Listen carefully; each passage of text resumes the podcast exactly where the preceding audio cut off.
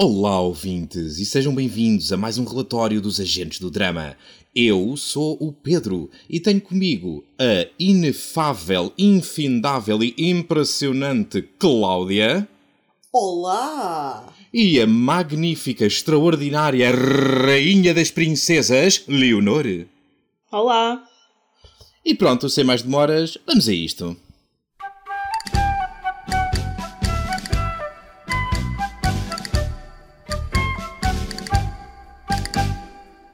Eu esqueci-me de dizer na intro, mas estamos a fazer review de Roswell uh, e hoje vamos fazer a review do oitavo episódio da primeira temporada, está bem? Perdoa-me eu ter-me esquecido disto. Não sei. Com uma introdução tão gira, podias-me perdoar, podias ser simpática. Eu desculpo, mas não perdoo. Não, não é assim. É ao contrário. É eu perdoo, mas não esqueço. Ou é eu, eu, eu esqueço, mas não perdoo. Não, não é. É eu perdoo, mas não esqueço. Ninguém esquece que isto vai estar na internet para sempre. Yeah. Yeah. Mesmo que esqueçamos, depois a internet lembra-nos. Quando já formos muito velhinhos, começamos a receber comentários. Vocês em 2020 eram mesmo idiotas. Exato. então hoje temos um episódio em cheio, hein?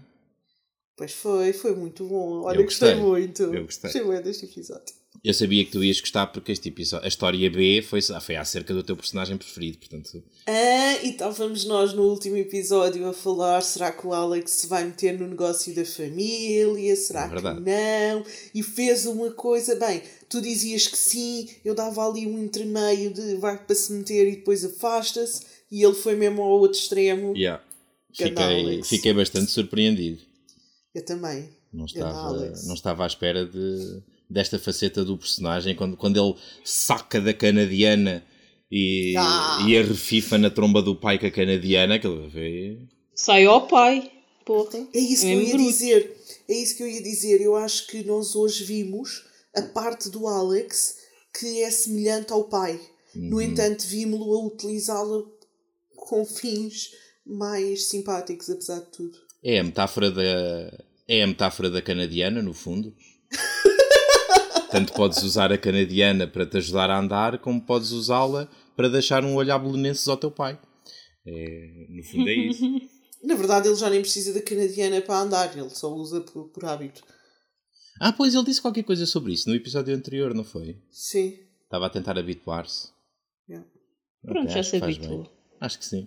Demorou um episódio a habituar. Não, mas continua a andar com a canadiana que às vezes pode ser preciso bater em Não, hoje alguém. foi só para dar um. para dar daquilo. Não, mas é isso, pode ser preciso bater em alguém e assim está ali a Exato, mão. exato.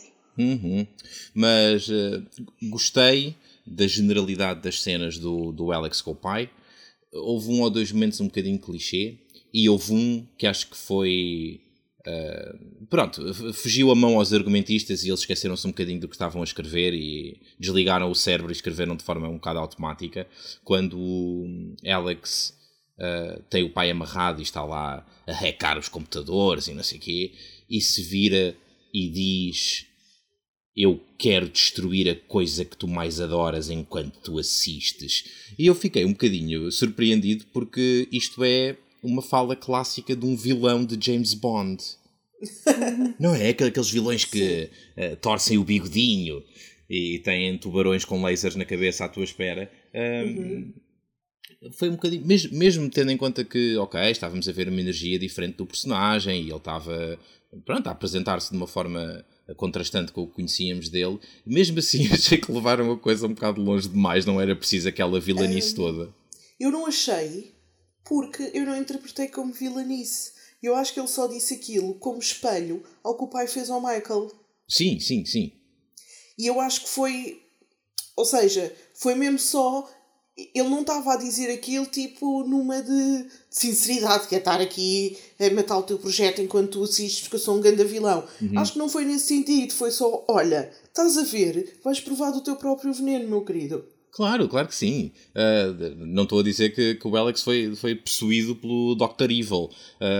Estou uh, só a querer dizer que aquela fala específica acho que foi a primeira vez que um, vil, que uma, um personagem que não é um vilão a disse em toda a história uhum. da ficção. Até hoje, todas as pessoas que tinham dito aquela frase eram efetivamente vilões e, portanto... Sim, mas eu acho, eu acho que o próprio Alex estava numa de vou dizer isto de uma maneira que tu entendas. Ah, ok, ok. Estava a falar a língua do, a língua do mal. Sim, estava a falar a língua do, estava a falar a língua do pai. Tipo, vou dizer isto, se fosse ao contrário, era isto que tu me dirias. Yeah. Então vou dizer assim para tu entenderes bem. Yeah. Foi, foi essa a sensação que me deu. Não me deu a sensação de que aquilo fossem palavras dele mesmo. hum, acho, acho que foi propositadamente ah, fora do personagem. Uhum, uhum. Mas, mas sim. E acho que o, o Alex tem que se pôr a pau. Porque a rampa para a vilanice é muito escorregadia. E eu sempre ouvi dizer que um herói ou morre herói ou dura tempo suficiente para se transformar no vilão. E então eu tenho aqui agora uma pergunta. Ele agora tirou o pai do caminho, tanto quanto possível, né? porque o pai vai, vai continuar a, a meter o, o nariz onde não é chamado. Uhum. Mas ele tirou o pai do caminho e agora tem ali um monte de informação com ele, incluindo informação sobre o Michael. Certo. O que é que ele vai fazer com isto agora? Uh, só te consigo responder a essa pergunta se uh, tu ou a Leonor me puderem responder a uma antes. Ok. Que é uh, quanto daquilo que o Alex viu é que é algo no qual ele vai acreditar. Boa pergunta. Eu acho que se. Ok, a maior parte das coisas está documentada. O que está documentado com provas, ele vai acreditar, acho eu. A minha questão agora é se vai chegar com aquilo tudo ao pé do Michael e abrir o jogo Uhum. e dizer, vá, olha, há isto, isto e isto que eu não percebo, explica-me. Ok, mas o que é que é o isto, isto e isto que ele tem? É porque aquilo que me pareceu foi que o isto, isto e isto que ele tem nas mãos e que o pai tinha nas mãos eram simplesmente todas aquelas coisas que já toda a gente sabia sobre o Michael, que ele era um arruaceiro, que apanhava bedeiras e destruía propriedade, que... estás a ver? Sim, sim, também me deu essa sensação, e se for só isso, ah, essa parte, tipo, quando o pai diz, ah, tens aí provas que ele esteve ligado a coisas terroristas. Pois. Isso eu não, não acho nada disso, não. Acho que o que está ali é, é a própria que, que o Michael disse, roubou umas cenas lá da loja do outro e mais não sei o quê. Ahm, acho que é só isso. O que, o que ele tem mais em mãos são as ligações, se calhar, do Michael às coisas dos ETs. Então, mas essas ligações são circunstanciais e, e só parecem provas à luz da paranoia do, do General Maines, então... Não, mas agora, mas agora, calma. Mas agora o Alex sabe que existem ETs. Sim, Tem a peça com ele, sim, certo? certo? E sabe que existe uma investigação há 50 anos por causa dos ETs, ou há 70, há 70 anos por causa dos ETs. Uhum. E sabe que uma das tipo, as coisas mais focadas nessa investigação são o Michael e não só. Uhum. A primeira coisa que, a gente, que nós o vemos a ver é a foto dos três miúdos que vem no jornal, conhecem estas três crianças ou não sei o quê. Yeah. E portanto ele vai associar que é eles os três. Entretanto, ele há de saber que agora a Isabel desapareceu. Isso não se esconde. Tipo, eles, eles são meia dúzia deles. Sim, sim. Pronto. Portanto, há de saber que isso há de se comentar. Hum, ele vai ter fortes suspeitas. A minha questão é até onde é que ele vai levar isto com uma investigação privada Uhum. ou se vai pôr alguém e se vai pôr alguém antes de confrontar diretamente o Michael. Tipo, por exemplo, ele sabe que o Kyle também sabe coisas. Sim, sim. E não nos podemos esquecer que ainda temos a história do pai do Kyle. Por, por abrir. Eu não sei, será que ele se vai tentar juntar com o Kyle? Ele também não parece gostar muito do Kyle. Uhum. Será que ele vai tentar fazer as coisas sozinho? Será que ele vai abrir o jogo com o Michael? Hum. Epá, não sei, é isso eu gostava de saber. Eu, se tivesse que fazer uma previsão, Uhum. uh, não tenho, pronto, ninguém me obriga, mas vá. Uh, eu, se tivesse que fazer uma previsão, diria que o Alex vai tentar uh, esquecer um bocadinho isto. Até porque, pá, ele teve uma vitória e agora tem que celebrar um bocadinho a vitória, ter tirado o pai do caminho, ter tomado uma posição. uh, e, e, entretanto, vai acontecer qualquer coisa que o vai deixar um bocadinho mais na dúvida do que ele está agora. E ele vai se ver obrigado a abrir o dossiê e, e a pensar: "Ah, se calhar o meu pai tinha razão. Mas vamos com calma. Tirar o pai do caminho do quê? Repara uma coisa. De Roswell, da vida Tá dele. Não, isso está bem, mas a questão é, o propósito dele não era esse. Hum, O que ele fez com os nigerianos hoje podia ter feito noutra altura qualquer. Uhum. A questão não é essa. Isto começou porque ele encontrou a peça e quando encontrou a peça foi investigar Hum. e foi ler nas teorias da conspiração e foi não sei quê. E aí tudo o que era sobre os ETs e sobre as coisas estranhas de Roswell iam Uhum. dar ao pai e à família dele, Sim, certo? sim, sim. sim. E há aquele projeto Shepard que eventualmente, se calhar no início, ah, tipo, quando aquilo abriu no início e não sei o quê, até há algumas coisas e ele como consegue hackear, viu logo quanto tempo é que aquilo durou, quem é que estava a financiar e que fecharam aquilo em 2010. Ou seja, ele não foi tipo, olha, agora não tenho nada para fazer e vou tentar tirar o meu pai aqui da cidade. Uhum. Ele foi investigar a peça dos aliens. Certo. Portanto, teve vontade de investigar a peça dos aliens. E aí ele não, tinha, não sabia que aquilo tinha nada a ver com o pai dele. Uhum. Quer dizer, sabia. Eu não sei quando é que ele começou a investigar ou não, mas sabia só pelo que a mãe da Maria lhe disse. Uhum, uhum. O teu pai também, não sei o quê, e o Jim Valente e o Caraças. E ele tinha encontrado aquilo na casa do Jim Valente e, portanto, somou dois mais dois. Não sei se ele começou a investigação antes ou depois, mas a questão é que começou por causa dos aliens. Uhum. Em particular, descobriu que o pai é que estava metido naquela palhaçada toda, achou que o pai não estava a fazer aquilo com as melhores intenções e resolveu tirar o pai dali. Uhum. Mas o que eu quero dizer é, ele começou com, com um propósito diferente, ele tinha uma intenção diferente e eu suponho que essa intenção vá continuar, por isso é que eu acho que ele não vai só simplesmente esquecer. Mais ou menos. Embora eu concorde contigo que ele começou com uma intenção diferente, eu no relatório passado tinha, tinha feito a, a previsão de que o Alex ia usar o projeto Pastor e a investigação sobre os extraterrestres para tentar sarar a relação com o pai. ah, e, e a verdade foi que foi precisamente o contrário. Mas Arrancou fora como um tumor. Sim, exato. de sarar, tipo, tirou fora. curou de outra maneira. Mas. Mas, mas o, há, há qualquer coisa de comum entre aquilo que eu tinha previsto e aquilo que aconteceu, ou que eu acho que aconteceu, e que é a verdadeira motivação, não para começar, mas para manter e terminar, a verdadeira motivação do Alex é porque a pessoa que está do outro lado é o pai. Ou seja, se ele começa a investigar os ETs e descobrisse que ah, quem estava por trás de tudo era a xerife Valenti, eu acho que nós não tínhamos tido o episódio que tivemos.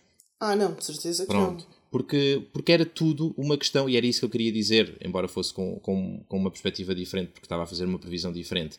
Mas ah, a ideia era essa. Tem tudo a ver com a relação pessoal que ele tem com o pai. Estás a ver? E, e portanto, ah, não sei, agora que essa, que essa grande questão está provisoriamente resolvida, não tenho a certeza se o Alex vai continuar a ter a mesma motivação que teve para desvendar todas as coisas que Ok. desvendou neste episódio. É um bocado isto que eu acho. Acho que Ok, pronto, a são história... opiniões. Sim, claro que sim. São opiniões, tens direito à tua. não, ah, eu, eu, eu não concordo tanto. Eu acho que ele vai continuar a investigar, mas aqui vou um bocadinho de encontro a ti. Acho que nós não vamos ver isso durante alguns episódios. Yeah. E depois, quando souberes, tens outro episódio deste em que de repente ele tem um rol de informação que ninguém sabe onde é que ele foi buscar. sim, sim. Ah, mas, mas pá, em relação ao Alex, props para ele. Foi, foi um grande personagem. Teve muito bem neste episódio. E. Sabes o que é que eu acho? Então, Aqui só entre nós. sim. Eu acho que quando a série começou, o Alex era suposto ser aquele personagem secundário que está ali, não é? E tal. Tem a história do pai e da tropa, mas está ali bem. Pronto, bem personagem secundário. É o, o caso amoroso com, o- com o Michael e não sei o quê. Sim. E entretanto começaram a andar nos episódios e perceberam que ele é dos poucos que sabe representar. Ah! E, ent- e então resolveram dar-lhe mais papel porque efetivamente se calhar chegaram à conclusão que tirar cenas do Max para pôr no Alex Sim. e aumentar as audiências. Yeah. Pronto, eu acho que foi isso que aconteceu. Sim, nós, nós voltámos a ter, eu sei que este é o assunto preferido da Leonor, mas nós voltámos a ter, ah, não lhe quero estar a roubar, a roubar falas, mas este episódio foi um Oscar ao contrário para, para o Max, pá. Ele vai ganhar um, ele vai ganhar um Emmy, ele vai ganhar um Emmy negativo pela representação.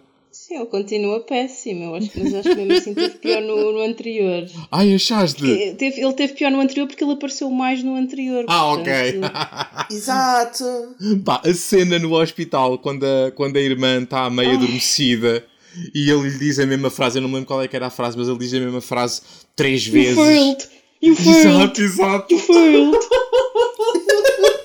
pá, tão mal, tão mal. Ele fala, ele fala com os dentes cerrados, assim, com aquela coisa, pá, não sei. Ai, É uma pena, é uma pena. Ah, mas, mas pronto, a história da a história da irmã foi menos interessante do que do que eu estava à espera. Eu não achei, não achei pouco Acha- interessante. achaste Mas espera, antes de esmiuçarmos, Sim. não, eu não disse que achei interessante, Ah, ok. mas achei pouco interessante, foi tipo, foi tipo mediano. Ah, mas antes de esmiuçarmos, eu tenho uma pergunta. Hum.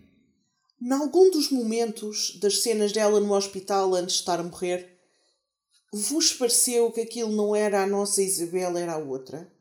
não. É que eu tive essa sensação, pai, em três cenas diferentes, de que o olhar dela Uhum. Era o daquela Isabel gótica que andava com a Rosa. Hum. Mas posso estar só a ver coisas, porque a atriz também não é propriamente um Globo de Ouro, não é? Não, houve do- olhando para trás, houve dois momentos que, que me pareceram assim um bocadinho fora. Um primeiro em que ela diz que, que se sente presa. Yeah.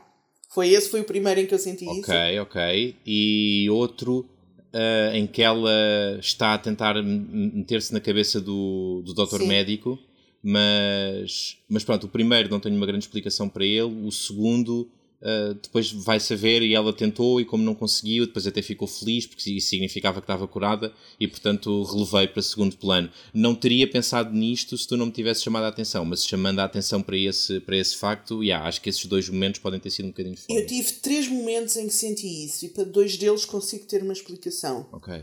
O primeiro foi o que tu disseste, que é é logo uma das primeiras cenas dela que eles chegam lá e ela diz Ai, eu sinto-me presa e sinto Sim, não sei o quê. sim. E achei-a muito... Não parecia a mesma Isabel que se, que se internou, estás a ver? Uhum. E depois, hum, o terceiro foi esse que tu referiste, que é quando ela diz estava a tentar que tu despisses a camisola Yeah. e não consegui. E o segundo foi que na altura eu não, não me apercebi disso, quando ela estava efetivamente a entrar na cabeça do médico, que foi quando ele a injetou. Porque ele entra lá e diz: Tu mataste a Rosa! E ela olha com um ar bué frio e diz: Sim. E eu achei. Eu achei aquilo bué da fora. Mas depois, como eles disseram que ela entrou na cabeça dele para ele injetar, Ah, eu pensei: bem, se calhar estava só focada. então foi isso que aconteceu. Eu devo-me ter distraído durante meio segundo, porque até tinha aqui nas minhas notas a dizer que o doutor médico é mau, com um smiley triste, porque ele entrou pelo, pelo quarto da paciente adentro e espetou-lhe uma porcaria azul no peito. E depois, passado umas cenas, eh, ela vai e diz aos irmãos que não, mas eu queria o serum e eu queria, eu é que, eu é que coisa. E eu pensei assim, mas esta gaja está doida, não foi nada disso que aconteceu, que eu estava a ver. Não, já, o, o, o doutor médico, porque a, a Liz confrontou logo, tipo, eu disse que aquilo não estava bom, para que é que foste usar? Yeah. E ele disse, ah, ah, pois, não sei, mas eu estava desesperado, ela, disseste-me que ela matou a Rosa e não sei o quê, mas foi assim um bocado confuso. E depois quando os irmãos chegam, e tipo, começam a barafestar com ele, que ele usou o, o soro, Sim. e depois ele, acho que é o Max, que olha para ela e diz: Foste tu, não foste? Ou quando o médico sabe que, ele entra na, que ela entra na cabeça das pessoas e não sei o quê, não sei, há ali uma parte em que eles concluem que foi ela. Ok, e por ok. isso eu descontei essa parte em que ela falou com ele de estava concentrada. Mas efetivamente o feeling que eu tive nessa cena foi de que era a outra Rosa. Mas se calhar é porque o olhar dela em frio e em concentrado é o mesmo. Yeah. Ou Pode ser só isso. Ela não tem muito, muitas ferramentas de representação Não disponíveis, tem um coitadinha. muito, muito Sim. não. Vocês podem me explicar uma coisa que eu acho que me passou ao lado. Podemos tentar. Portanto, a, a, a Liz queria o soro, não é? Uhum. O. Como é que se chama o médico? Kyle. Kyle, Sim. Vai lá, fala com ela, aparentemente leva o soro. Hum. não, foi lá buscar depois. Foi lá buscar depois, ok, pronto. Também não interessa. Ok? Em, em, em que altura é que. Ok, o Max também já sabia da existência do soro, que foi no episódio anterior. Hum. E ele falou com os irmãos e disse que ela, tava, que ela tinha essa coisa. Sim, isso foi no último episódio. Ok. Quando ele chega à, à caravana e, eles, e diz assim. Nós temos que nos ir embora e não sei o quê, e depois diz isto já chegou a uma situação. A Liz está a fazer um soro para nos anular os poderes. É que, eu, é que eu achei tão rápida a cena de o, o Kyle pega no soro, leva o soro, não percebi para que é que ele levou o soro. Para espetar na Isabel. Hã? Para espetar na Isabel. Então ele queria espetar, mas afinal não foi ele que espetou, porque foi ela que quis que ele espetasse. Não sabes quando é que ele entrou na cabeça dela. Não, quando é que ela entrou Ah. na cabeça dele. Sim. Então foi antes dele espetar a cena. Se calhar foi antes de ir ao consultório buscar. Ah, tá bem, ter en- ela consegue entrar na cabeça de pessoas que não estejam no campo de visão dela. Se Pode ter calhar. entrado antes, sei lá. Pode ter entrado antes para outra coisa qualquer e depois ficou lá com a conexão, não sei. Se calhar ele foi lá com o soro, mas, mas era só tipo para ameaçar e não ia mesmo chegar a vias de facto. Uhum. E ela entrou na cabeça dele e fez mesmo a parte do movimento de injetar, não sei. Aquilo foi um bocado agressivo. Um bocado é pouco. bola. Sim, A sim. forma como ele injetou. Mas eu acho realmente eu também achei que tinha sido ele a espetar-lhe aquilo e achei aquilo bem, o homem está doido. Ya. Eu também achei, eu dou de borla que ele tivesse ido buscar o soro e levado lá e que a parte de entrar de repente, tu mataste a Rosa com o soro na mão, tenha sido mesmo ele. Acho que provavelmente não chegava a vias de facto e ela deu ali um empurrãozinho. Olha, Cláudia, tenho uma coisa a dizer. Diz. Não é ah, tu mataste a Rosa. É tu mataste a Rosa. Sim, que eles dizem todos roça. tens que tens que ler o nome como, como eles leem. É sempre Rosa. Pronto, é só isso. De resto, Lá, con- nós de chamamos resto, Olivia à outra rapariga durante duas seasons. Deixa-me chamar a Rosa a esta. Tá bem. Tá Também bem, chamamos. Isabel e ela chama-se Yeah. Isabel. Sim. Eu só lhe chamo Isabelinha porque vocês não gostam. Não, não gosto. Mas na minha cabeça eu chamo-lhe sempre Isabelinha. Mas estava a dizer, não achei isso então desinteressante. Não foi particularmente interessante. Mas Foi mole. Foi mole. Não houve ação, não houve intensidade, não houve. Pronto, tiveram ali. Ah, agora também, também querias, não Agora é? reclamas que a Queria. mulher morre devagar. Pronto, está bem. Mas... eh, Então quando ela cuspiu sangue foi giro. Yeah. e houve ação quando o Noah partiu um vidro. E ah, o que é que foi isso? Passou-se. O homem vai ter 7 anos de azar agora, pronto. Eu por, eu por momentos achei que ele estava possuído ou que ele também era um ET ou assim, porque aquilo também foi. E ah, eles estavam a filmá-lo e a câmera a aproximar-se meio de ladex e não sei o quê. Sim, deve ser chato para ele. Porque ele de certeza que já percebeu que há ali mais qualquer coisa a acontecer. Tenho uma pergunta meta. Acham que isto foi escrito ou realizado por alguém novo? Sim, sabes que eu, eu achei assim que o episódio começou que trouxeram alguém que está mais habituado a escrever ou realizar ahm, coisas de terror, mas não sei porquê, foi tipo foi uma intuição. Assim que o episódio começou, eu pensei, "Ah, pronto, vamos ter um episódio de Halloween. Porque se- senti um certo ambiente de terror neste, neste episódio. Ah, e depois realmente a, a louca ah, no hospício, o outro que parte o espelho e ela cospe sangue, foram assim um- uma ou duas cenas um bocadinho mais gore ah, do que aquilo que é habitual nesta série. Não foi propriamente um American Horror Story, mas comparado com, o que, com aquilo a que estamos habituados. E, e portanto, sim, Cláudia, é, é capaz de ter sido escrito ou realizado por uma pessoa diferente. Bem, diferente aparentemente foram todos. Eu estou aqui a ver nestes oito episódios ainda não encontrei ninguém em comum nem na realização nem, na, nem no argumento. Ah, pronto, então Será dá que tudo eles despedem a equipa a seguir a cada episódio? Ou então, é daquelas coisas tipo, fizeram lá em Hollywood, juntaram-se todos, fizeram um workshop de escrita criativa para televisão. E, e toda a turma desse ano teve direito ao prémio de escrever os episódios de Roswell. pois, pode É ser. capaz de explicar um bocadinho a, a qualidade Mas não se flutuante. esqueçam que isto já está escrito. Como assim? Então a série, a série antiga é igual. Isto está só adaptado. Eu acho que isto está só adaptado. Calma, mas não há de ser totalmente igual. Tiveram que reescrever os. di- Mesmo que a história em si seja igual, os diálogos tiveram que ser reescritos. Yeah. Mas, mas eu acho que a história é a mesma. Ou parecida, não sei. Porque são 10 anos, estes fizeram 10 anos mais tarde, por isso não sei. Eu confesso que há várias razões que me levam a querer chegar ao fim de, de Roswell, mas uma delas é uh, ter a chance, depois desta acabar, de ir ver o original. Eu também agora quero ver o outro. Yeah. Eu também. Acho que podia, podia ser divertido se, se continuarmos com vontade e tivermos tempo, quando acabássemos isto, fazermos aí uma, uma temporada de Agentes do Drama da, da série original. O que é que acham? Roswell, o original, acho Sim. que sim. Era capaz Sim. de ser engraçado. Então, e, e a- o que é que acharam da a caixa da ervilha que só se entra com prata? Ai, pera. Ai, achei antes ridículo. disso- Pera lá um bocadinho. Eu, eu- eu sei- que essa é a parte mais apetitosa do episódio, mas há, há Antes mais. disso, houve outra, houve, outra, houve outra escotilha. Sim, uh, Yeah. parabéns. Claramente, esta, toda a gente adora Lost, menos os idiotas. E, Uhum. e portanto, sempre que, sempre que possível, os argumentistas e os realizadores fazem estas pequenas homenagens. Uh, e, e novamente é a segunda vez nesta série, não é? Não achas que essas homenagens estão na tua cabeça? Não, Eu acho que sim. não. É claramente, é, é claramente uma referência Não há mais ao season- séries.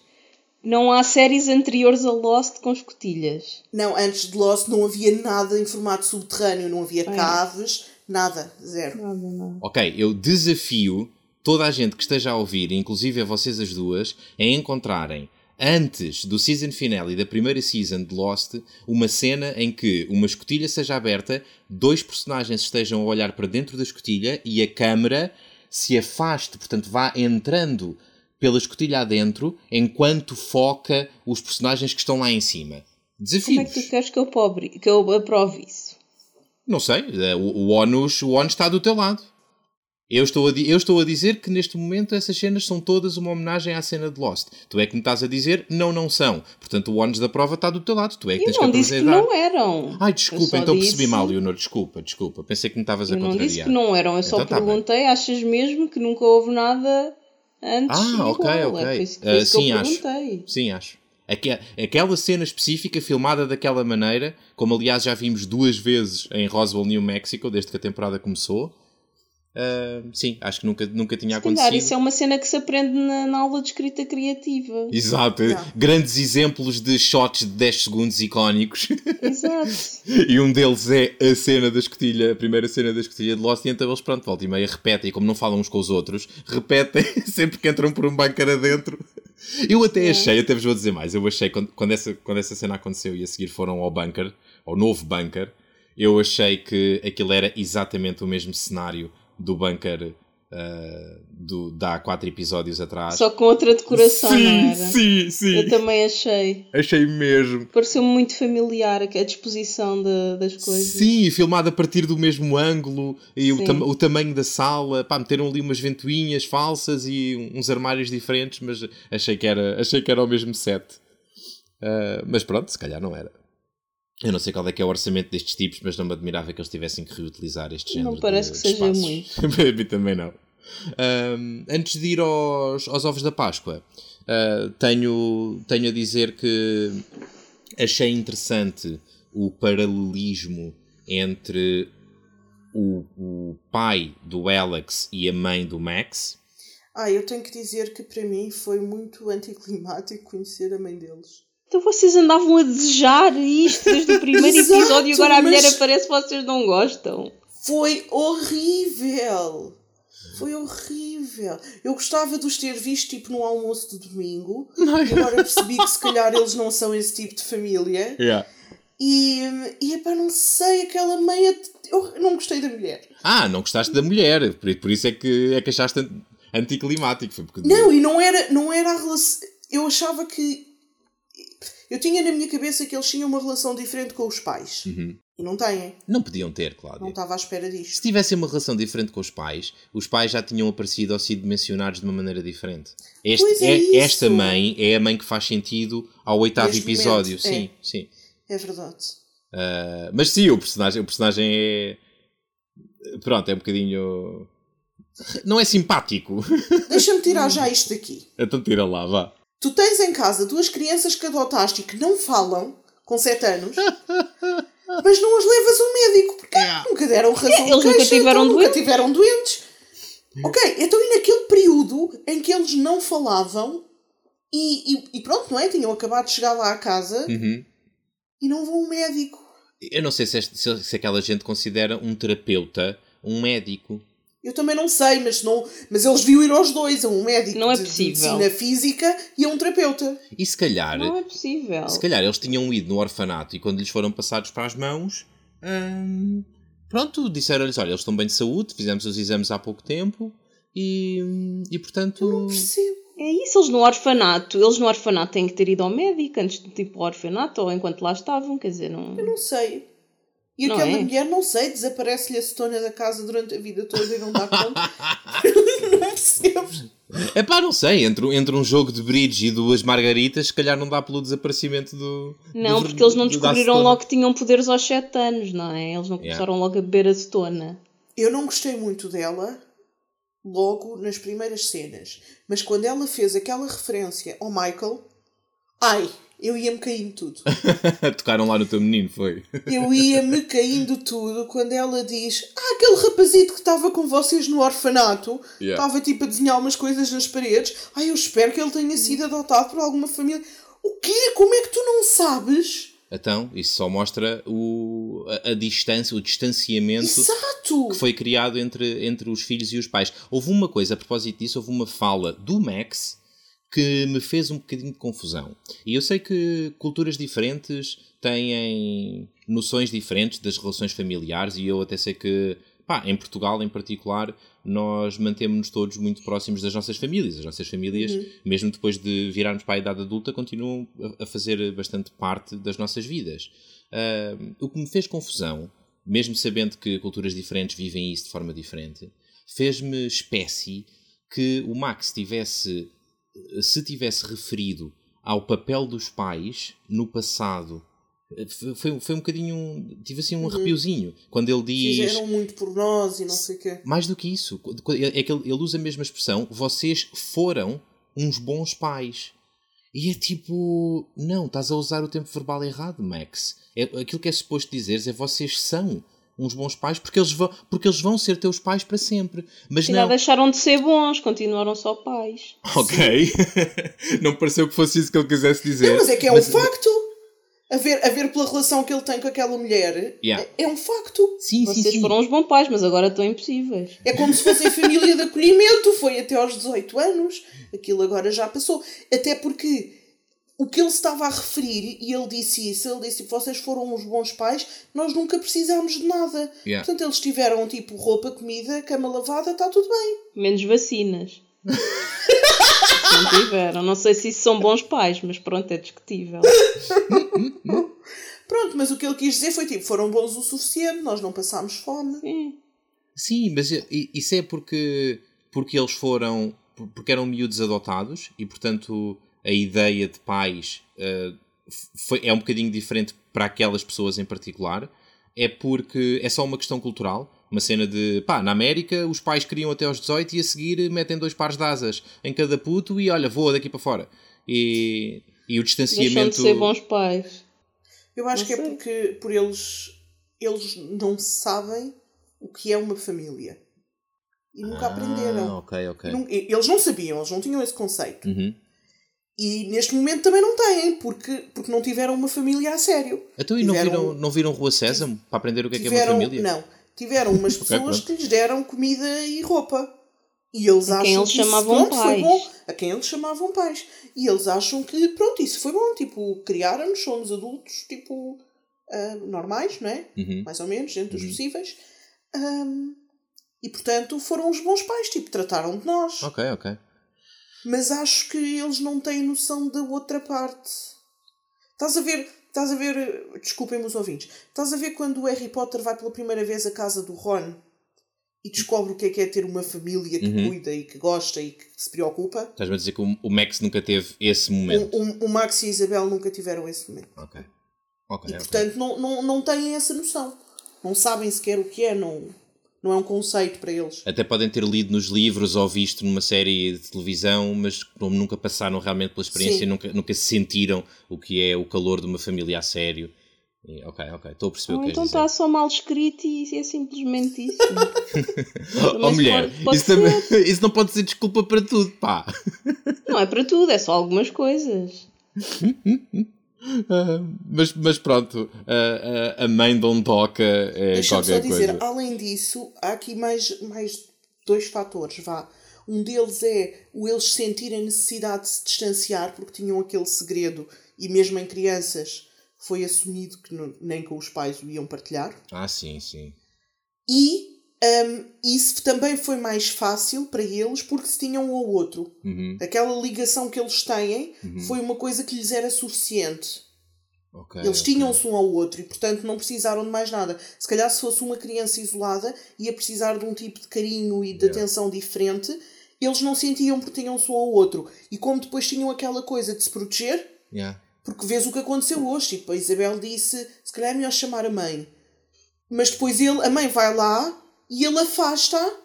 E afasta porquê? Porque a mãe não pode ver a Isabel naquele estado porque não ia entender. Ok, ok. Olha Eu acho que... isso foi uma constante na vida deles, de mesmo que ela, ela mesmo diz, vocês nu- nunca deixaram que eu fosse realmente vossa mãe. Eu acho que mesmo Exato. quando ela se aproximava, eles davam um bocadinho para trás. Agora, agora, à luz do que tu estás a dizer, ah, estou a repensar uh, a minha perspectiva disto e, e és capaz de ter razão. É, esse é que é capaz de ser o verdadeiro motivo pelo qual eles nunca chegaram a ser uma família. Não é tanto por, por uma.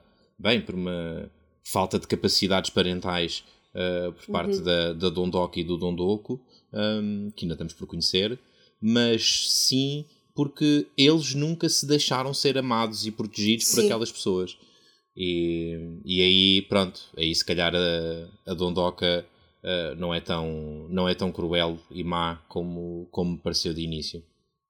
Porque Sim, ela, ela coitadinha, ela ela realmente seja- ela tenta, não é? E assim, eu não acho que ela seja cruel e má. Ah, Dá assim um aspecto um bocadinho fútil ao início Uhum. e efetivamente acho que houve ali uma má atitude e eu, me- mesmo antes de a conhecer, venho a criticar isto desde o início em relação ao Michael. Uhum, uhum. Ah, e tu notas que há afastamento no sentido em que tu sabes que eles nunca deixaram de se dar com o Michael, portanto, como é que ela não sabe o que é que lhe aconteceu? Yeah, yeah. É absolutamente impensável na minha cabeça, Uhum. mas, mas em termos de, ok, excluindo a parte do Michael com os filhos que ela efetivamente adotou, acho que a culpa não é, não é assim, a percentagem maior não é dela, Yeah. é, é deles. É deles e não é por mal. Eles não sentiam necessidade daquilo e ao mesmo tempo tinham uma necessidade de se afastar por causa do segredo. Não, não foi tipo, vamos afastá-los porque não gostamos deles. Yeah, yeah. Simplesmente não sentiam necessidade daquele, daquele apoio emocional. Uhum. Mas, mas achei engraçado que no episódio em que ficamos a descobrir mais da, da relação do Alex com o pai, também descobramos mais da relação dos, dos ETs com, com a mãe deles. A mãe eh, adotiva. Mas, mas é engraçado. Uh, não acho que tenha sido um- o tema do episódio, mas, mas há ali um, um paralelismo uh, que, que, pronto, que existe. Desculpa, só mais uma coisa que me lembrei agora. Em compensação, acho que alguma coisa aqueles pais lhes deram, porque o Michael é o único que tem vontade de descobrir o que é a casa dele e de voltar para casa. E é uma, uma coisa que os outros nunca manifestaram. Ah, estás a querer dizer que o conforto e a estabilidade de um lar ah, não os motivou a quererem voltar para a real casa? Sim, o, o, o Max diz mesmo Isso é muito interessante, Roswell é. Roswell é a nossa casa. Quando o Michael, tu ouves-lo dizer desde o início que, que ele faz aquelas investigações porque quer saber as suas origens, Uhum. o Max e a Isabel não têm essa necessidade. Eles sentem-se confortáveis com, com a, a história de vida que tiveram. Aquilo para eles é a casa deles, é a Ya, família deles. ya, isso é fabuloso, Cláudia. Tu és, tu és uma brilhante analista. Hã? Isto é, impressionante. Estamos aqui a concluir que afinal os pais deles fizeram alguma coisa bem ya. Engra- Demos totalmente uma volta de, de 180. Ah, mas pronto, assim é, assim é que é divertido. Ah, gostei da Dondoca. Afinal, gostei da Dondoca. É o meu personagem preferido. O quê? Esquece o Michael. Já não gosto do Michael, agora gosto da, da Dona Dondoca. Antes de, antes de irmos aos ovos da Páscoa, tenho só uma coisa a dizer. Que é, a Liz é o personagem mais ridículo desde o ano 2000 até esta parte. Então porquê? Que raio Não é de o Max? pessoa... Não, não. O Max é o pior, é o pior ator. A Liz é o Mas a personagem mais ridículo. também é mau. É mau. Sim, mas o ator é pior que o personagem, a meu ver. Agora, a Liz, o personagem da Liz, é, é, é qualquer coisa de absurdo. Ele, eu acho que eles têm uma tómbola com, uma- com uns, uns daqueles ovinhos da- das rifas cá nas, nos cafés. Sabe, sabem que é que tu rodas e depois sai-te um chocolate e vais buscar o chocolate ao, Sim. Orato. eu acho que eles têm, os argumentistas têm uma coisa dessas na sala e em todos os episódios têm que tirar uma bolinha com uma ação. E tá, pronto, têm, têm que arranjar maneira de escrever aquela, aquela ação. E neste episódio calhou-lhes Liz no telhado a ouvir música e a beber bourbon.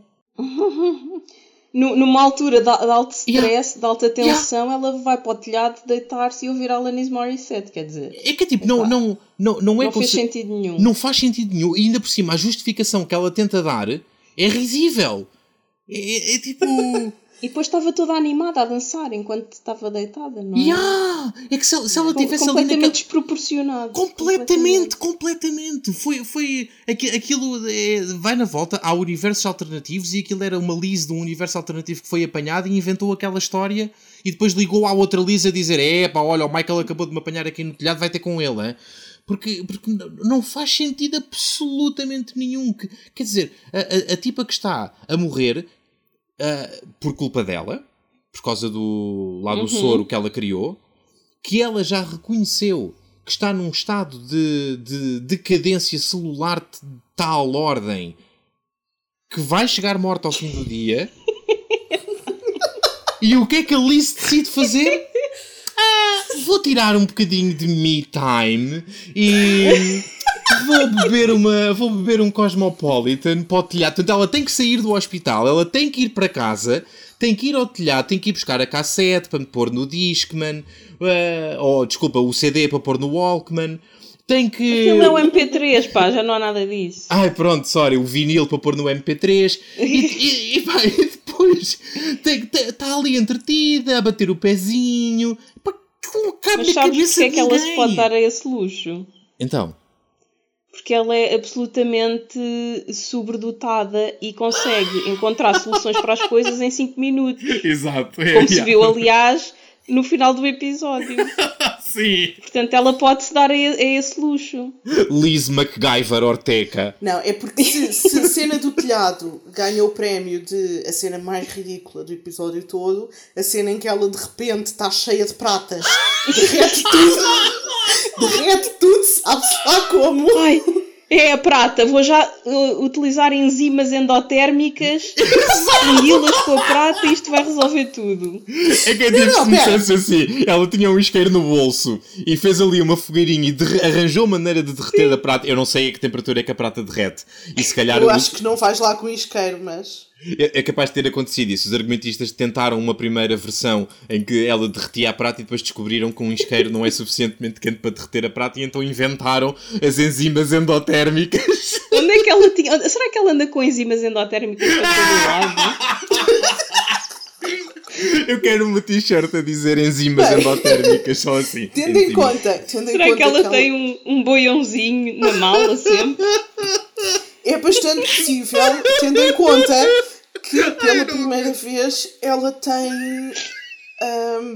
E uma sarinha. ela está cheia de prata. É que não foi um anel nem dois. Foram tipo pulseiras, fios. Pulseiras, fios, eh, brincos, eh, aqueles anéis para os dedos dos pés que se usavam nos anos 90. Eu acho que ela até, até piercings de prata aquela mulher devia ter. Epá, eu eu, é, é desde que eu sou pequenino que me dizem que eu tenho um coração de ouro, mas o. mas aquele, aquele exagero de prata. Pá, não sei, aquilo, aquilo foi qualquer coisa. Ai. É porque, vá lá. A pessoa até pode andar. Para começar, eu nunca reparei que ela tivesse assim tanta prata. Mas a pessoa até pode andar com fio e não sei o quê. Mas convenhamos, nos tempos que correm, mais de metade é pxibeck. Pois Não não, é sei, se calhar ela é alérgica. Pá, há pessoas que são alérgicas e só podem usar mesmo prata. Se usam. Se usam. Pronto, eh, fantasia, não. aquilo não, não funciona, ficam cheias de alergia. Mas, mas pronto. Ah, achei, achei uma delícia que ela faça aquela argila reluzente. Pois ela tinha tudo, até o alguidar. Mas, mas pronto. Porque ela, ela, tem, ela tem uma malinha tipo como a bolsa do Doraemon que te tira tudo lá dentro. Porque ela tinha só uma bola de mão e de repente.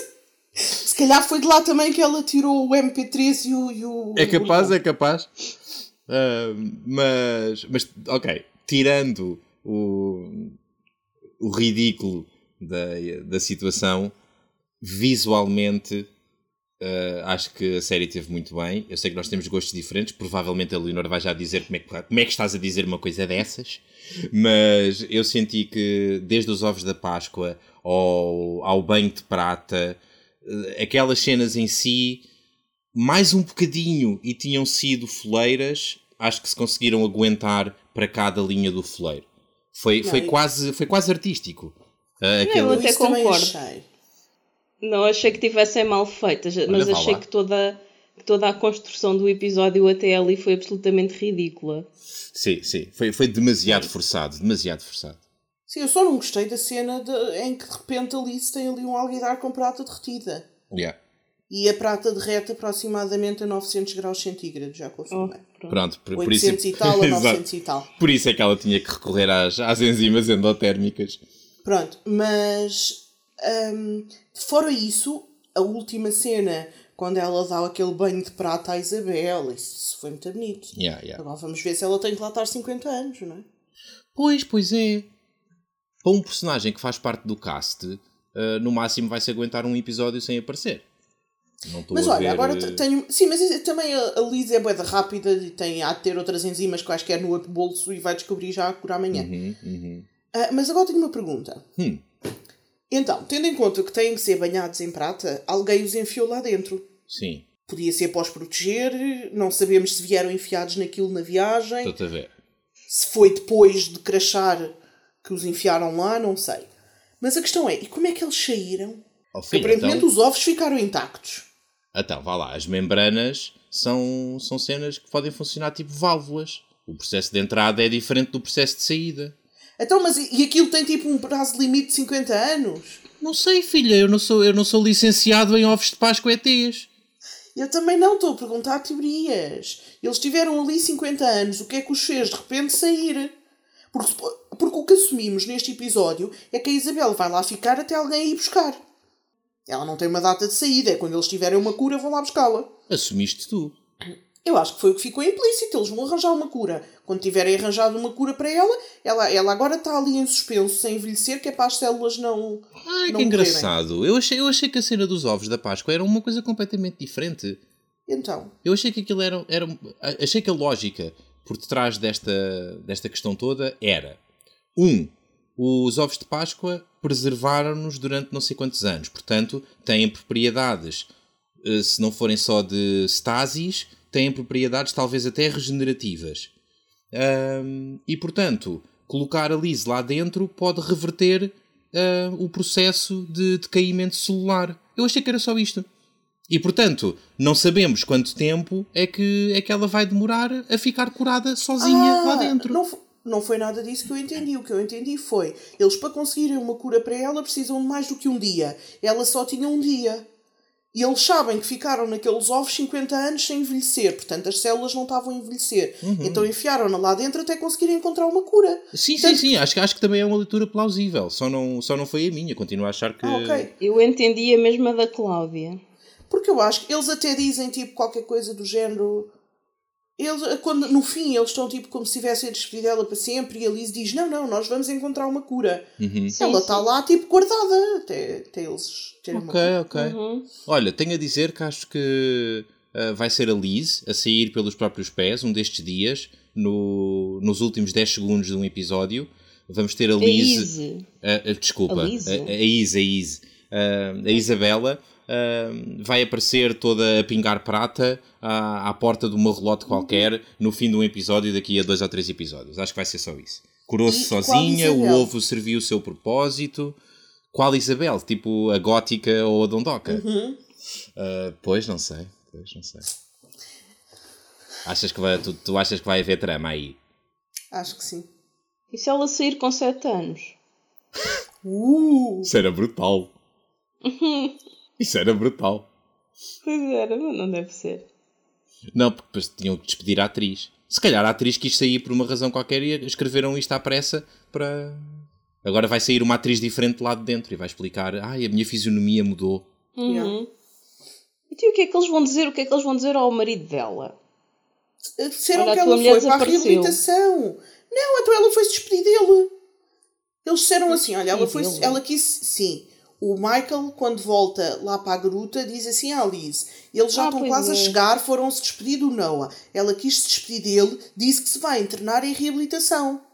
Ele não perguntou onde, vais para onde? Inventaram qualquer coisa. E ela, ah, não digo. Pronto. eu acho que deve ser uh, muito esquisito neste momento para o Noah e deve ser tão esquisito que acho que o personagem vai, vai dar uma guinada. Então já deu, ele já, já partiu os partiu um Sim, sim, sim, mas eu acho que ele se vai envolver com, com o que sobrou do projeto Pastor e vai começar a passar informações e a tentar investigar uh, mais do que está a acontecer e pá, com alguma razão, né? Apesar de tudo. Mas onde é que anda o projeto Pastor?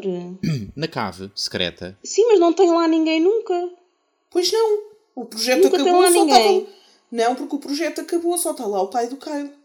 Pronto, então não, não desculpa, há pastor. O pai do Alex. Pai do, do Alex que basou e Sim, sim, sim. Quando, quando, quando eu digo o que eu disse foi o, o que restou do projeto Pastor, estava a referir-me à Scarlett Johansson e, e a quem uhum. mais se, se continuou a associar, a associar a ela.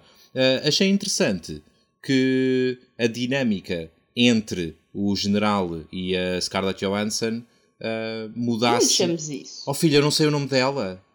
Cameron. Pronto, ah, é? obrigado. É. Estás a ver? Ou Cam, para os Cam, amigos. A Cam. Uh, Cami. Posso chamar-lhe Cami? Uh, para mim pode ser. Ok, muito obrigado. Então, uh, achei, que, achei que a dinâmica entre, entre o general e a Cami Uh, tinha mudado. consigo sempre tinha, tinha mudado bastante no, no fim deste episódio. A sensação que eu tinha era de que ela era verdadeiramente uma aliada. Que não havia ali. Ela não tinha um rabo de palha uh, ao qual ele se estava a agarrar para ter na mão. E... Então, mas tu não estás a ver os episódios, ele disse-lhe isso logo no primeiro episódio. A cena da irmã e tudo mais.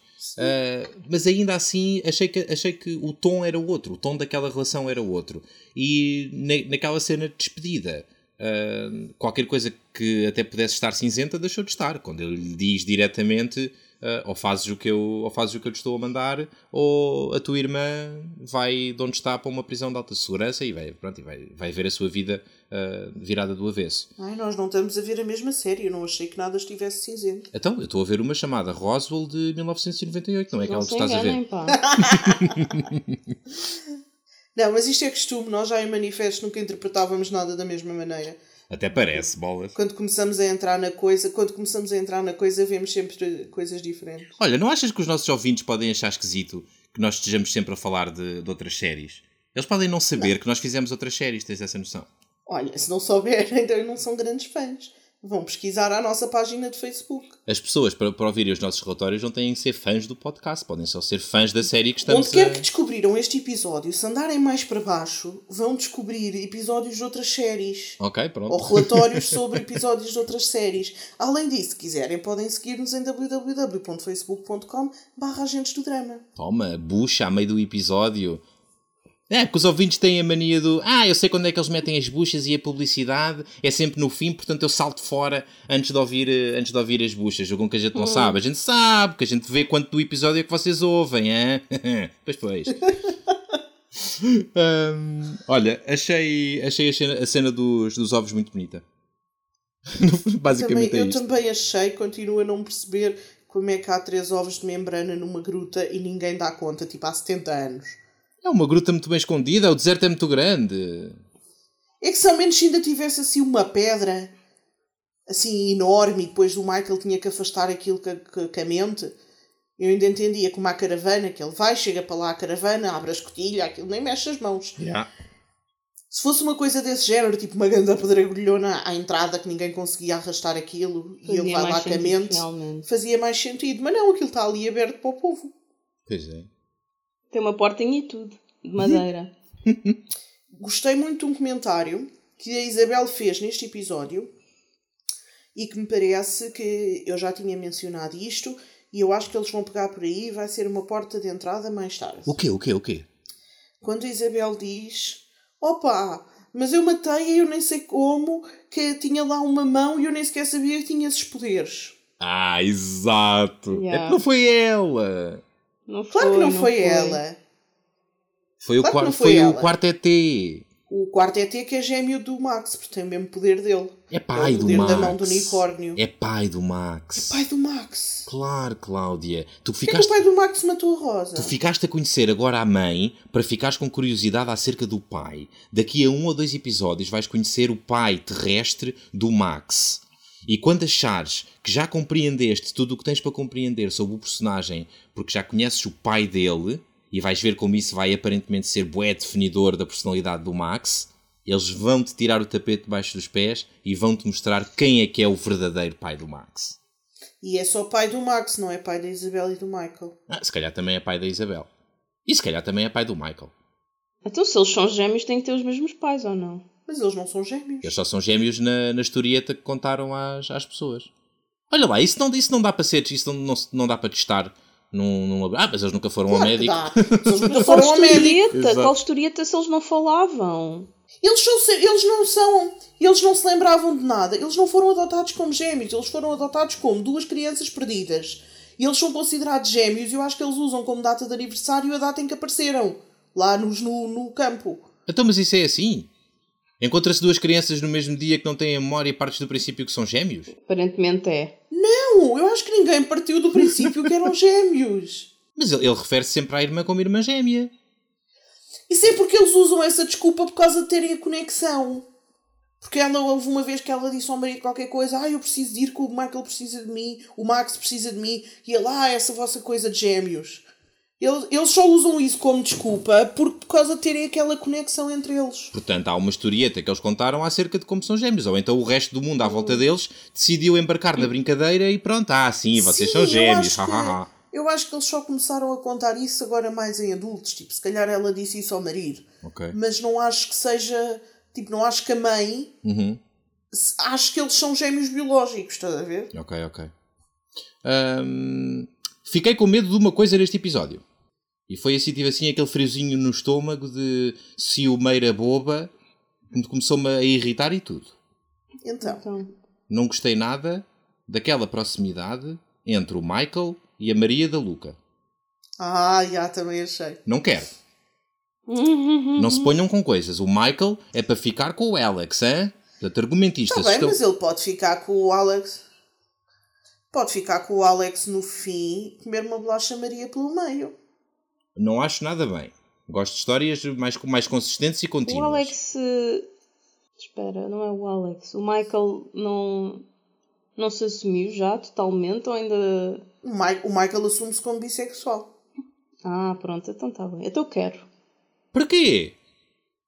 Então, mas só, só porque o Michael pode sentir-se atraído por homens e mulheres, nós não temos que vir isso.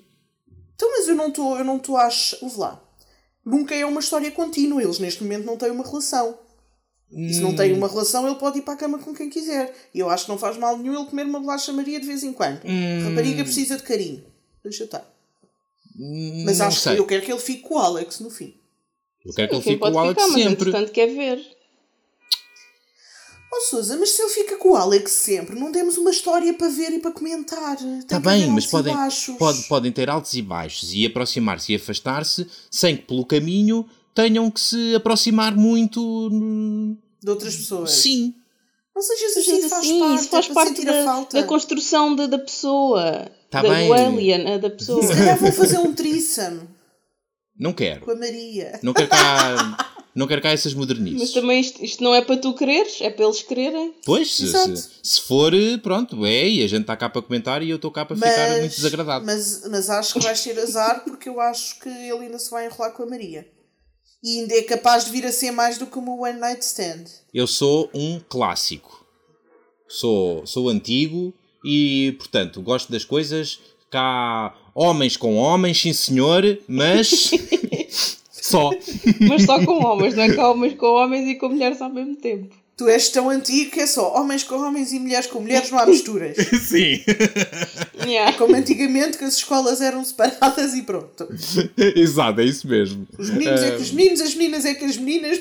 E não quer, não quer cá frescuras. Uh, mas pronto, eu compreendo que ainda por cima esta série é claramente toda toda modernaça e sex positive e tal. É só. Não. Portanto, não me é admirava. Até, é só até ao final da season para eles depois terem margem para introduzir outro personagem que neste momento não tem ninguém a fazer par romântico com a Maria.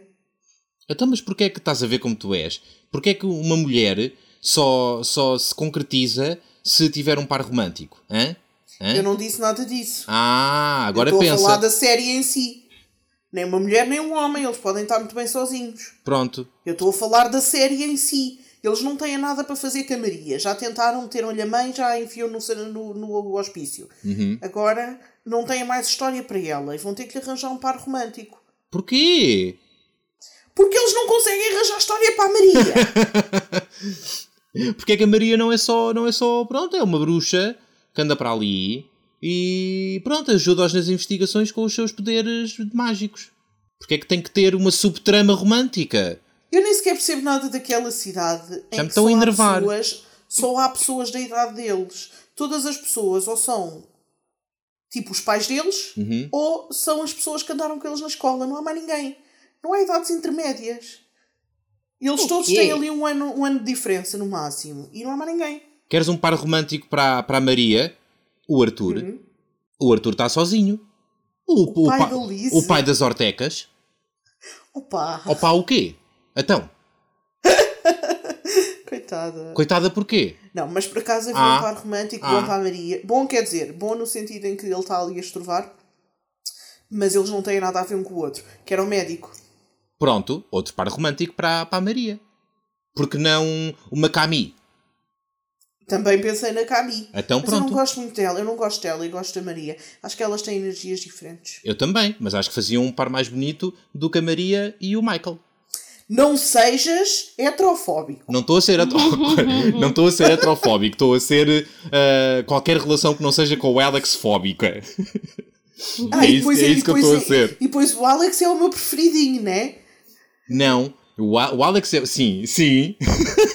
o Alex é o teu preferido. O Michael é o meu preferido. E eu gostava que o meu preferido ficasse com o teu preferido. Eu também gostava, mas acho que pelo meio não faz mal pronto. se houver outras coisas. Eu discordo e, e pronto, não me, apetece falar, não me apetece falar mais disto, já estou irritado. Não te irrites, tive uma ideia brutal. Então, conta. Então agora o Alex tem que investigar os ETs com alguém que saiba dos ETs, mas que não seja do núcleo principal. Hum. E então vai investigar os ETs com o Kyle. Hum. E depois eles vão se enrolar na cabana de, da pesca. Quem? O Alex e o Kyle? Sim. Tu, mas, mas, mas tu achas que estás aonde? Julgas que isto é o, o teu save file dos Sims de 2003? Acho que o Alex consegue virar toda a gente. ah, olha, acho que as coisas não funcionam assim. A vida não funciona assim. o Michael, o Michael bem que diz, o Michael bem que diz que é só o Alex, que o Alex é especial. Bem, o relatório 15 dos anos 50 diz que uh, a sexualidade é um espectro, não é? Exato. Portanto, a maior parte das pessoas uh, não está em nenhum dos polos do espectro. Portanto, tudo é possível e razoável, desde que as pessoas estejam bem com elas próprias. Uh, é uma questão, é uma questão. Mas pronto, uh, só tenho uma última coisa sobre o episódio que, que gostava de ouvir comentada. em então. particular, pela Leonor. Ok. Pronto. Leonor. Sim. Diz-te tua justiça. O que é que tu achas daquele comentário que o Michael faz no fim do episódio em que diz Beacon? O quê? Yeah. Acho, o que eu acho é que não me lembro. Estou tramado com esta tipo. O quê? Espera, isso foi, tens que me lembrar da cena. Então, há um símbolo mágico que nós até já, já do qual já tínhamos vindo a falar há, há uns tempos. E esse símbolo está por todo o lado, está na mão de, do, Sim, do Bob morto, está na, nas luzes da cidade, está no meio, na areia do deserto. Está, está no genérico. Está no genérico, está na tatuagem do, do Max, está nos rabiscos do, do Wyatt, está por todo o lado. E, pela primeira vez, ao fim de não sei quantos anos de investigação, o Michael olha para aquilo, depois de, de conversar com a Maria sobre o assunto naquela cena em que ele traz o Aquele ah, placar eh, dos neons com, com um cavalo a pinar o outro cavalo por trás. Uhum. Sim. Pronto. Um, e olha para aquele símbolo e diz: Pois, isto é um beacon. Uhum. O que é que tu achas que isso quer dizer um e para onde é que achas que isso nos pode levar? Sabes que é um beacon? Um beacon é uma luz, não é? Um... Sim, sim, uma luz com um propósito específico, que é o de sinalizar sim. uma localização ou uma presença. É assim um, um farol, uhum. mal comparado, é um farol. Sim, sim, sim. Pois não sei. E pronto, foi a opinião de Leonor Villa-Lobos. Voltamos para a semana com mais não opiniões. Eu posso opinar. Podes, Cláudia. Podes, pá, podes, eu até agradeço. eu estava à espera, porque ele disse que queria a tua opinião em particular e eu não te quis influenciar. Então, Cláudia. Eu acho. O que é que tu achas que a Leonor acha? eu não sei o que é que a Leonor acha. Eu, eu acho o que é que o Michael acha. Mas não tenho teorias muito concretas. Ok. Eu acho que ele só percebeu que porque ele não se lembra de ter desenhado aquilo. O irmão uhum. é que lhe disse, tipo, ah, mas a minha mãe diz que tu andavas a desenhar aquilo nas paredes. Yeah. Eu acho que ele percebeu que é. Ele anda há um monte de anos a investigar para tentar perceber de onde é que vem, como é que veio, quais são as origens deles. Como é, como é que volta. As, como é que volta, mas em particular de onde é que veio e como é que veio. Sim, sim, anda sim. a estudar a nave espacial e isso tudo. Eu acho que ele percebeu que isto é o que lhe faltava isto é o ponto de entrada para, eles entender, para ele entender essas perguntas, para ele encontrar a resposta a essas perguntas todas. Hum. Não sei, não sei como é que ele vai fazer isso, mas eu acho que foi isso, porque ele teve esse momento quando a Maria lhe diz que ah, eu queria mesmo este, este placar, este neon, porque a minha mãe às vezes está assim meio desorientada, mas quando vê este placar sabe onde é que está e encontra-se. E... Uhum. Eu acho que ele percebeu que aquilo é o que os liga à casa original deles, okay. que é o planeta deles. Okay. E portanto, aquilo é o ponto por onde ele tem que pegar para encontrar as respostas que quer. Uhum. Agora, como é que ele vai fazer isso, não sei. Ok. Eu, eu tenho uma outra teoria. Ok, teoriza. Que é. Mas gosto da tua, hein? não fiques triste. Não um, Uh, a minha teoria é que a Leonor acha que. Uhum. Não, estou a brincar. Uh, eu é... acho uma coisa. Ah, pera! Agora já Ui, achas. Oh, pera, não, não, cuidado. Não, eu não é agora. Eu já não, não, não, não, não, não, não, não haja cá dúvidas, eu não tenho opiniões, né? Não, não é isso. Eu, eu, eu, não, é, não, é, não é nenhuma teoria em relação àquilo. Eu achava que aquilo. Bom, quer dizer, pode ser uma teoria, mas eu sempre achei desde o início que aquilo era a nave aquele desenho era o desenho da nave. Mas aquilo pronto. representava a nave, ok. É possível. Ok. Porque aquilo sempre pareceu uma nave, mas. Pode uhum. ser isso. isso. E o, o, o Michael anda a tentar reconstruir a nave. Uhum. Se calhar agora percebeu que aquele é o formato da nave agora, agora ser por ali. Ele dizer que aquilo é o beacon já não dá com a nave, porque a não ser que ele chame beacon à nave. Será que é um beacon, beacon pode ser uma nave? É um beacon metafórico. Pronto, tá é, essa, é, é, essa a cena. Não, não, não está nada bem, minha querida. Porque a minha teoria é de que aquilo não é um beacon metafórico, ok? E passo a explicar, então. e tenho ciência para, para apoiar a minha teoria. Hein? Isto não é cá só uma opinião zeca. Uh, não sei se alguma vez viram no YouTube uns, uns vídeos da conspiração. Não, estou a brincar, não é da conspiração. Uns vídeos em que uh, colocam areia numa mesa e põem a mesa a vibrar numa certa frequência. E o que acontece à areia é que ela organiza, auto-organiza-se e faz uhum. uns padrões simétricos muito lindos. Já viram esses, esses vídeos? Não, mas, Não, mas manda-me o link. Ok, ok. Que estás a falar, sim. E quando tu mudas a frequência ligeiramente, a areia que está em cima da mesa reorganiza-se imediatamente e faz outro padrão e para cada frequência tens um padrão, ok? E são sempre coisas okay. uh, circulares e com vários eixos de simetria, uh, mas às vezes também com, com partes assimétricas. São, aliás, coisas que fazem lembrar, preparem-se. Crop circles. Ora bem, ora bem. Ah. Estás a vir cá ao meu encontro, ok?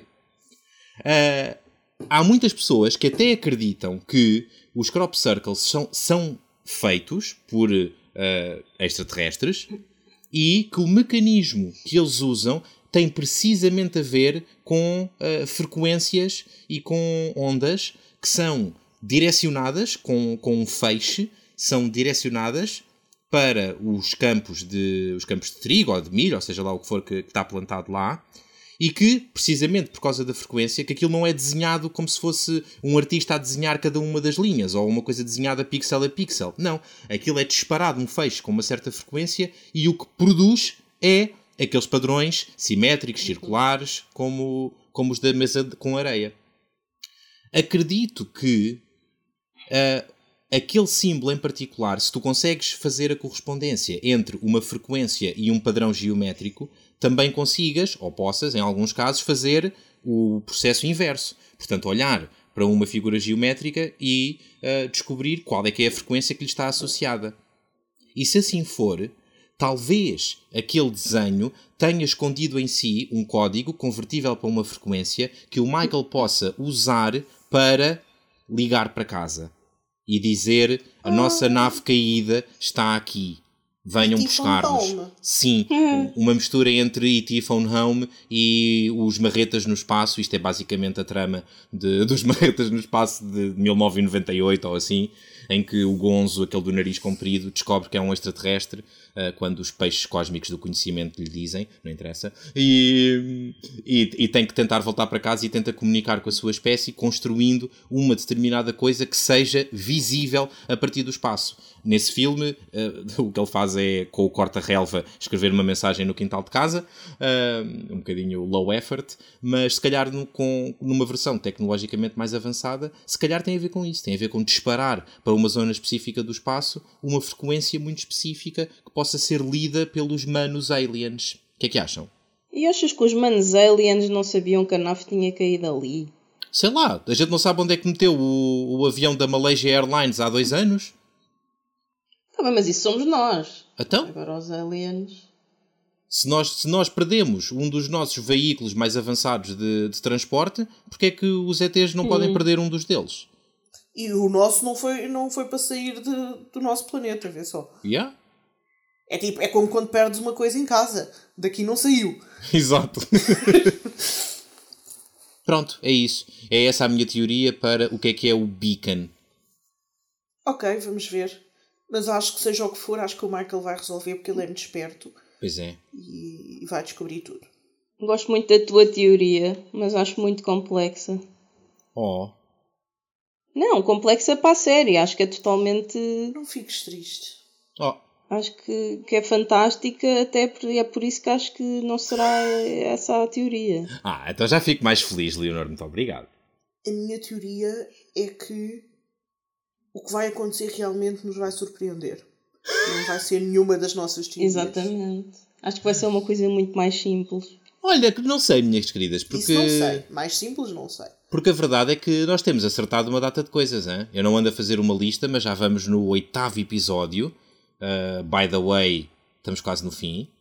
Uh, mas já vamos no oitavo episódio e quem nos anda a ouvir com atenção sabe de que é que eu estou a falar. Nós temos acertado várias coisas. E espero que nunca ninguém fique na dúvida se nós fomos ler spoilers ou não, porque nós somos muito, muito bem comportadinhos nisso e não sabemos mesmo nada do que vem a seguir. Hein?